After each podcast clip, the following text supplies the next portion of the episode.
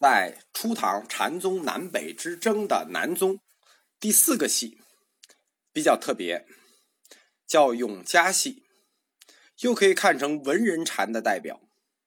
他有两句特别有名的主张，一个叫做“触目无非道场”，一个叫“无我谁住人间”。这两句话就是作为文人的话，对内心冲击是很大的。永嘉系的创始人是浙江温州永嘉县的玄觉，他俗姓戴。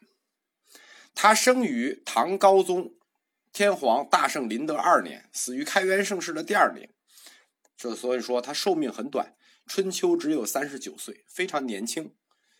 根据《祖堂集》的记录，玄觉他以孝著称，幼年出家，居温州开元寺。但是呢。他带着他母亲和他姐姐都住在庙里，所以大家有很多闲话，也没人愿意收他为徒。这时候有一个好心的禅师叫神荣，神荣禅师就劝他说：“你出外找别人教你，否则将来呢，就有点像这个郭德纲啊，你在我们的这个这个佛教这个禅系里，如果没有师承，你就得不到承认。”所以说，三十一岁那年，玄觉去岭南礼行慧能，去了慧能那儿。只在慧能那儿住了一一晚上，所以他的法号叫宿觉，就是住一宿那个宿宿舍的宿，等于他是神会的师弟。在《宋高僧传》里说，觉就是玄觉，本住龙兴寺，一门归信。这里头有一个暗指，暗指什么呢？暗指是说他姐姐一门归信，是说他姐姐也皈依了。关于整个玄觉，就是永嘉系是留下两本书的，就是代表他们禅，代表他们思想的是两本书，一本叫《永嘉集》，一本叫《正道歌》。这有一个也是近世纪挖出来的。有一直有一种说法，说这两个里头有一本是他姐姐写的。为什么我提到说一门归信这个事儿呢？就是因为这两套书，他们表达的思想是完全不一致的。所以一直有人暗示说，这个里头有句话叫那个碑文里有句话叫什么呢？皆是其子集。那姐姐那个子就是都是他姐姐写的，就是有一本是他姐姐写的。在开元三年，就是公元七百一十五年，就是当时这个，呃，他刚死的时候，就是浙江丽水的司马李勇就为他专门写过一个碑《神道碑》，然后后来又自称他弟子的。庆州刺史为他整理了，就是他师傅的这个遗著，玄觉的遗著，叫做《永嘉集》。到了宋朝，工部侍郎杨毅又为他专门做了这个大师形状，就是记载那一晚上玄觉与慧能的问答。啊，大家可能不了解，说这个杨毅为他做这个大师形状有什么呃历史意义？但是对文化史了解的人就知道，就是说杨毅为他做这个大师形状，这是一个了不得的事情。为什么呢？杨毅在北宋时期是与寇准齐名的，他本身是宋朝诗歌最大的一派，叫西昆体派的创始人。这说明什么问题呢？这说明了这是一个读书人对读书人的尊重。在宋太宗淳化年间。就是皇帝敕旨本州，就是温州重修了玄觉的这个佛塔，就是埋葬他的这个地方，可谓说官方对玄觉的看重。从他死以后第二年，就是丽水司马就开始为他写东西，历史上一直源远流长，而且他的名声呢，也在这二三百年中，就是名声越来越高，越来越高。代表玄觉这个永嘉禅观的。就是我刚才说的两部著作，其实可能还有，但是我们现存的只有这两部了。一部叫《正道歌》，就是正自己得到了一个《正道歌》；一部叫《永嘉集》，他们的观点其实是矛盾的啊。《永嘉集》的编辑非常有顺序，我们说过是他死了之后自称他弟子的庆阳刺史编的嘛。但是呢，这个编的非常好，但是他的理论在早期禅宗理论上非常罕见。而且内容很多，这个有大量抨击菏泽和宝堂主张的言论。那不明白为什么，就是对直尺南宗其他两支，他本身也是南宗啊。而正道歌呢，就是却自称自己宗旨曹溪。啊，不但提了这个六代传一，还有什么西天二八祖之说，就写的跟《坛经》差不多了。但是玄觉死的很早，所以说这个六代传一、西天二八组织说，他不可能是玄觉在世时设计的论题。所以可谓说，这两部著作应该都是经历过后人修改的，就是说它并不是玄，就是可能有玄觉做的一部分，但大部分应该是经过修改的。我们先来谈永嘉禅系的两大著作中的一个，因为这两大著作论证了两套不同的哲学体系。我们先来谈前一个，前一个叫正道歌。它所谓正道的核心是什么呢？就是什么才是正了道呢？就是无声，就是不生的意思。无声，他将无声视为成佛的根本。那后来有的研究者认为，这个正道歌这一系实际就是龙树和鸠摩罗什那一系的，因为无声它本身就是龙树中观学派的一个主要观点嘛，对吧？我们前面讲那个龙树的时候，就是讲到鸠摩罗什的时候提过，就著名的中论里头有八不颂，八不颂上来就是说嘛，不生亦不灭。八不颂的第一个就是不生亦不灭，那就是将无声已经列为八部之首了。所以说，无声它就是龙树中观学派的一个主要论点。但是区别是什么呢？中论的特点，因为它都是中论，是利用矛盾论一组一组的矛盾啊，那来阐述他想阐述的问题。中论是通过揭示生的这组矛盾，说明我们世人关于生灭变化的认识之不可能。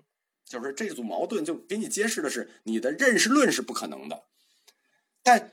正道歌里，他把无声呢，他不是像中论提到那么高的理论水平，认为它是一组矛盾，它仅仅是一种中国文人式的看法。他的无声更接近道的概念，他把无声视为心的本然状况。所谓本源自性天真，你听这话像不像道家？本源自性天真，想说明什么呢？就是起心动念。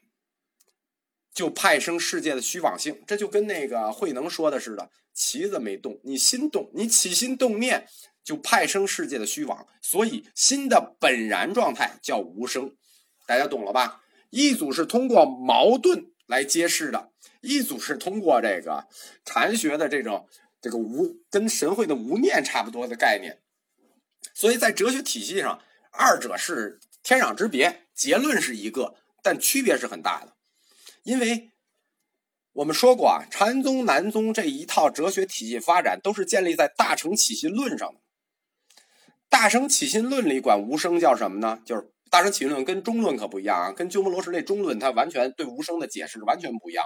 中论是不生又不灭，而大乘起心论里的无声是什么呢？无声即是不动，无声即是不动。我们说过啊，僧肇写过那个。三个名篇，第一篇叫什么？物不迁论。所以无声僧肇又叫做不迁不动。而我们中国传统上管这个无声，就这个不动，称之为什么呢？我们儒家称之为静。你看这个词儿就很多了啊。大成起心论说这个不动，呃，僧肇说不迁，我们禅宗说不是，我们儒家说静。那佛教它你得个统一词啊。佛教则统称这些词，就是这种无声的状态，一个词叫无分别。所以，我们禅宗也好，这个起心论也好，禅宗的这一套体系里，认为无声，它是一种首先它是一种普遍主张，而且他认为无声状态的心识是具有最高智慧的，这是禅宗的普遍认识。但是关于无声的这种最高的智慧认识。玄觉他自己发明了一个词，叫做“灵知”，什么灵异的灵，灵知知识的知，灵知灵觉。所以玄觉认为，如果你用灵知灵觉，用无声的观念去考察，就是不动的观念去考察所有的事物，就是你不动去考察所有的事物的时候，那是什么呢？那所有的事物就处在成住坏灭的变化里嘛，对吧？你无声，你静，你不迁，你用这种观念去观察世界，那所有的世界，对吧？包括有为法、无为法，那你你所有的事情都在生灭变化里，对不对？不停的变化是什么？我们说过，对吧？那不停变化，那就一个字嘛，只要是变化，不停变化就是空。所以，因此，这个就是他又落到了他自己的哲学的空观上了。从这一点言论上来看，玄觉的这种禅观，我们说过神会什么无念为宗，到玄觉呢无生，他没说为宗啊，他说无声，无声是灵觉，灵觉是观察事物变化是空。你看他的禅观跟南宗的禅观禅风一脉相承，只不过更加激烈，他更更更激烈了。人家只要无念，他比无念还推一步，他要无声，可以说啊，这个带有了一个否定一切的锋芒。就他这个锋芒其实挺吓人的，如果你这么一看的话，他否定一切的要。但是他的这种引人的观点啊，特别容易引起士大夫的共鸣。就是什么意思？用我境去观察变化的世界而感受空。我前面讲的可能有点复杂，我给大家用普通话来解释一下：无声去观察世界，感到世界的变化，意识到世界是空，什么意思？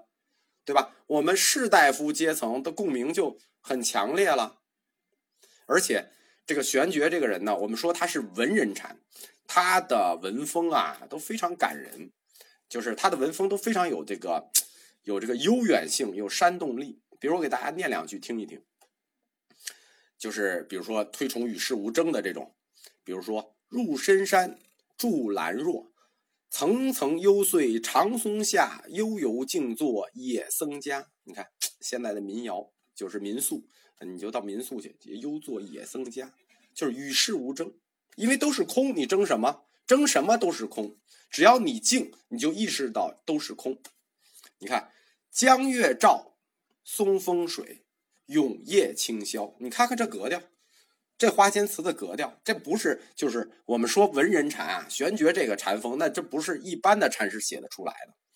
尤其是在玄觉那些叹息生死的句子，比如说“几回生，几回死，生死悠悠无定止”，就这一类的，就是正道歌里头大量的这一类的诗句啊，它是一种对比，什么意思？你看生与死的对比，这个安静的山野与闹市的对比，这是什么呢？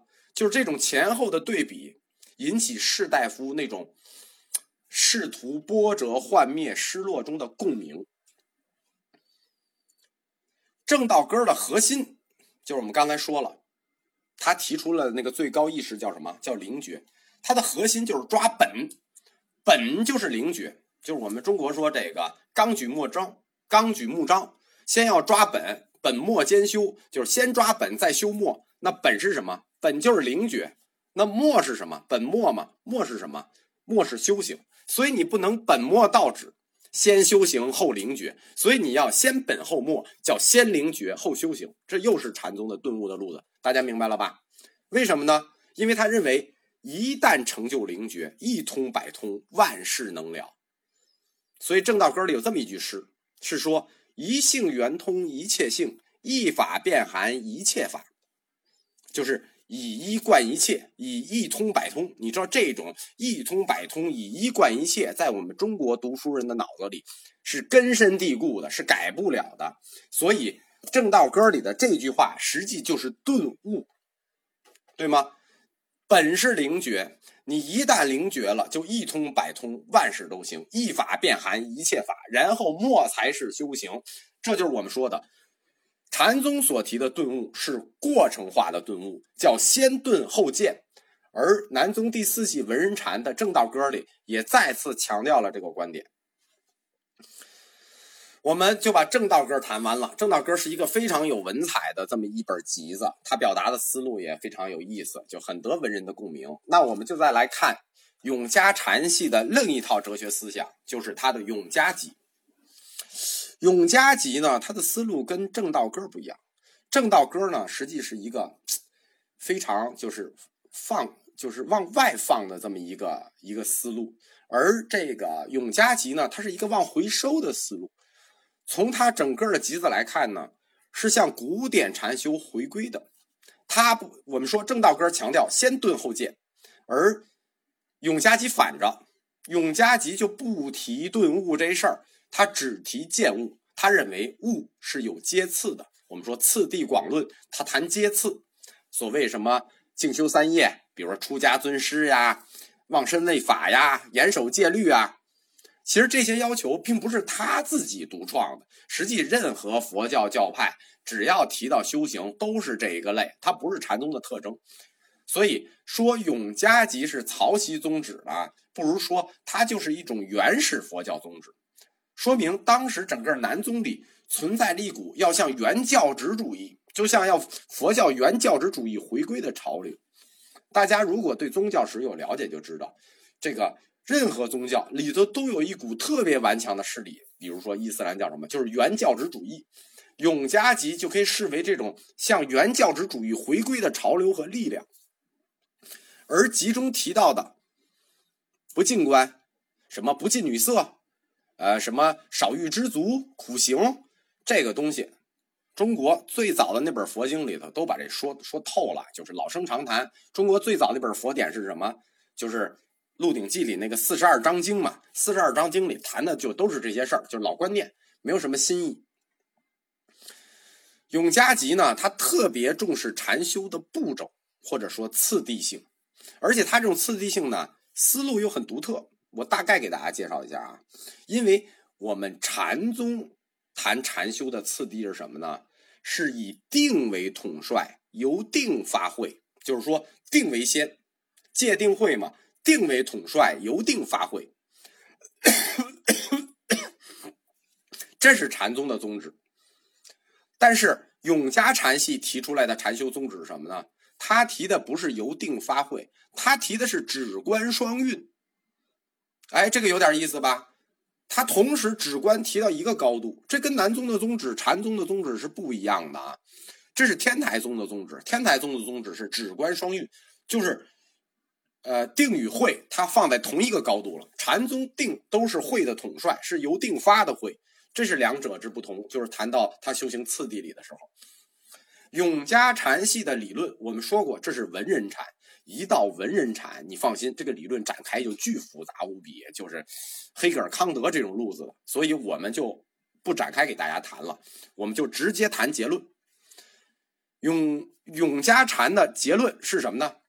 他的任务就是一个修心，而且他用的“修心”这个词特别时髦。虽然在一千三百年前，我们现在经常说一个词“初心”，他修心的这个词就叫做“入初心”。什么叫修心？入初心，不忘初心就是修心。哎，这个洋气吧？我们一直以为这是一个今天的词，其实这是一个一千三百年前的词。所谓修心的特点是什么呢？叫以静制动。以空易有，以无为用，以动为有。大大家听明白了吗？就是以静制动，也就是就是后发制人条路子。以静制动，以空易有，以无为用，这就是永嘉禅系的基本特点。就用这种方式，就是你修心的目的就要达到这种结果。以静制动，就什么叫初心？入初心，就是入完初心之后，你就能后发制人了。差不多就是这个意思啊。哎，是说的不太全面恰当，就这么比喻一下吧。但是我们为什么谈到说它是一个原教旨主义呢？因为在它的理论展开里头，我们没有展开啊。但是我可以给大家讲一下我们的研究结果啊。非常令人吃惊的是，作为禅宗的一系，他们否定佛性本有。大家知道啊。禅宗这个东西是建立在佛性平等上的啊，不光是佛性本有，而且佛性还得平等。永嘉系从来不提众生佛性平等，他不提这个事儿。他第一，他不提佛性本有；第二，他不提佛性本有，呃，佛性平等。他提出叫先天根气说，哎，这个就是我们知道什么叫先天根气说。藏传佛教就先天根气嘛。格鲁派就先天根气嘛，认为人分上中下三等，下士、中士、上士。然后呢，而且永嘉禅系这套先天根器呢，它不是说它跟藏传阿底峡大师学的，它是跟着道家学的和儒家学的。我们中国古代道家就说人分三世，对吧？儒家说人分三品，法相说人分五种性，而永嘉禅系的先天根气说呢，是根据儒家、道家的人分三品三世来。来分的，他不承认佛性平等这件事情。当然了，他虽然就是没有承认佛性平等，但他没敢否定佛性啊。我们说他没有公开承认过佛性本有，但是他们从来不提，也不提佛性平等，对吧？应该说他们他们认为佛性不平等，但是他们没有公开否认佛性。在佛性的认识论上，我们说一旦把人分等，这在中国佛教哲学里算什么呢？法相宗嘛，给中国人分等的这事儿谁干的？唐僧干的嘛。别的宗派都不敢给人分等，唐僧就敢给人分。所以说，一说把人分成等级，谁干的？唐僧干的，法相宗干的。所以说，在佛性认识论上，永嘉集就是永嘉禅系对人生和佛性的看法，它是跟法相宗非常像。我们知道，法相宗的禅理是非常复杂的。法相宗把理和智分离开，我们一说就是理智，理智。法相宗认为理和智是两回事儿啊，理是理，智是智。我们说过嘛？这个理只是智的结果，从这样就使佛性出现了两两重化真理标准。什么叫？就是理佛性和智佛性，佛性就不单纯的是单纯单一佛性了。如果理智合一的话，佛性就是理智合一的。现在佛性出现了两重化，理佛性与智佛性。前两天有同学专门在微信上问过我法相宗的二重佛性论问题。我说实话，到这里啊，我不建议初学者去关注这么复杂的这个易学问题啊，这对大家这个不好，就是也也没有什么意义。大家了解一下就可以了。作为这个这个就是不是专业学者去研究它，意义不大。更加令人吃惊的是什么呢？永嘉禅系他特别看重的是小乘四谛。我们说过啊。什永嘉禅系里头有一，就是我们说的叫做中国佛教里的原教旨主义教派。你原教旨主义，什么才是佛陀的言教？小乘四谛是佛陀的言教。但是大家知道，在当时那个历史时代里，就是当时那个时间啊，永嘉禅的时候，就是三盛世这个阶段，大乘已经绝对胜利了。就包括大乘从那时候胜利一直到今天一直在胜利啊。你要是出门说你你信小乘，你都不好意思跟人打招呼啊。所以说他竟然说我很重视小乘，你这有点意思啊。所以这就与当时高唱着菩萨行，以度世间成佛这个为目标的这种佛教大潮，可以说显得特立独行、鹤立鸡群、背道而驰。而且永嘉集在《三乘见次》这篇论文里。有许多激烈的批判性的言论，就是他在小城的立场上去激烈的批判大城，在里头有一大段古文，我不给大家念了，但我觉得翻译我有必要跟大家说一下。他这核心意思就是说，你一个人连自己都修不好，你还度别人，你就别自己骗自己了。如果你自己都学不明白，你还要去做别人的老师，然后呃给人讲讲故事，对说这些教育别人的话，这没有任何意义。你不要渡别人了，你渡自己吧。你不要嘲笑我们小城了。他这句话叫说：“大城之所不修，而复基于小小学。”然后他说：“这种人只会整天以大乘的名义去挑衅，说你们是小城，你们只会挑衅，你们还会干什么？你们什么都不是。”啊，这这那个古文写的相当激烈，我看了之后觉得很有现实意义啊。但是这一类话，他要指向谁？我们不知道，我们怀疑是指向菏泽须臾宝堂系的，因为当时我们知道神会那个劲儿嘛，我们说神会就特喜欢这个当众去去去抓北宗的毛病嘛，所以说我们认为也许是指向菏泽系和宝堂系的，他是不是到今天还有这种这个现实意义，我就不清楚了。但是我觉得这些有一定的价值，对吧？你先要修好自己，再度别人。就很显然，他这三乘见次这里头这大段话是有所指的。但是永嘉禅系里头，它最重要的一个思想，我们说它里头有很多文章可能是仿仿写的，但里头有一封信叫《劝友人书》，里头提到两个重要观点，我们认为是玄觉本人的思想代表，就是他写给天台山创始人湛然的老师玄朗的书信。这个封信里头有两个观点，叫做“触目无非道场”，这是第一个观点；第二叫做“无我谁住人间”。大家可以仔细去揣摩一下这两句话。这两句话在理论上是什么呢？叫否定了净土这个观念，否定了净土这个人生信仰。这与《维摩诘经》里的那维摩诘是一个观点。哪有什么净土？没有我，谁住人间？佛也住在人间。所以这种反叛的特性，就是这个，就是它本身的理论就很驳杂。随时有一个理论可以拿出来为我所用。就他这种情怀，他这种遣词造句的方式，他想表达的特质，尤为中国士大夫所喜爱。为什么呢？无我谁住人间？这是一个什么？这强调的是入世，但又强调了无我。这种既强调入世，又强调无我。你看，无我住人间，一组矛盾吧？既强调入世，又强调无我的永嘉禅风。为什么一定会得到中国读书人的喜爱呢？